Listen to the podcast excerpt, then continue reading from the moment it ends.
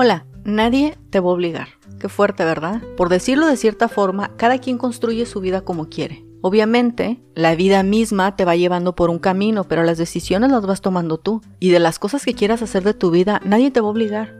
Nadie te va a obligar a ir al gimnasio, nadie te va a obligar a comer mejor, nadie te va a obligar a dormir mejor. Nadie te va a obligar a trabajar, a luchar por tus sueños, a vestirte de cierta forma, a tratar cierta gente, a leer, a aprender, a desarrollarte. Nadie te va a obligar. Y en unas cosas suena así como que muy empoderado, ¿no? Yo me mando, nadie me manda, nadie me obliga.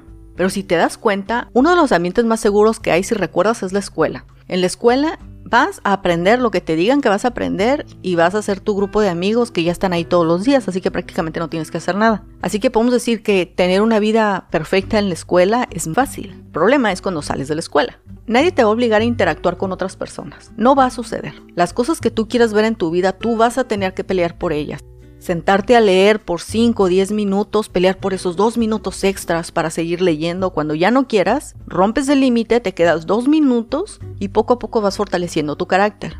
Nadie te va a obligar a ir al gimnasio, nadie te va a obligar a comer mejor, nadie te va a obligar a tomar tus medicamentos a tiempo. Tus sueños son tuyos y eres la única persona que lo puede hacer. Y a veces cuando te das cuenta es maravilloso. Puedes estar sentada en la sala de tu casa y puedes soñar y pensar qué quiero hacer de mi vida.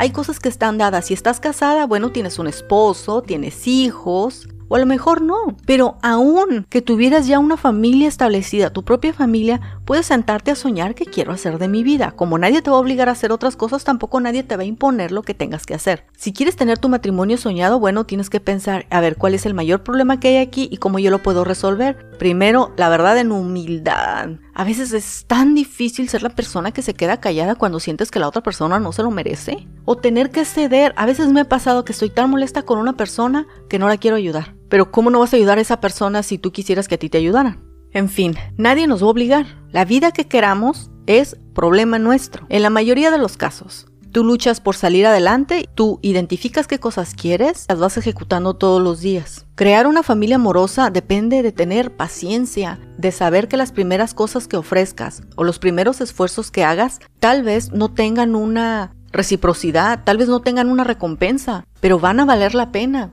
como nadie te va a obligar a hacer algo, tampoco nadie te lo va a imponer. Tú eres la que va a escoger qué cosas quiere ver en su vida. Y dado a eso son los esfuerzos que tienes que hacer. Tú eres la única persona que se va a levantar, son tus piernas las que te van a llevar, son tus manos las que van a hacer. Es tu mente la que va a decir, sí puedo, hoy puedo, hoy lucho, hoy quiero. Vas a sembrar hoy para recoger mañana. Lo bueno y lo malo es que nadie nos va a obligar. Todo eso está en nuestra mano. Y también por eso, gracias a Dios. Nos vemos la próxima.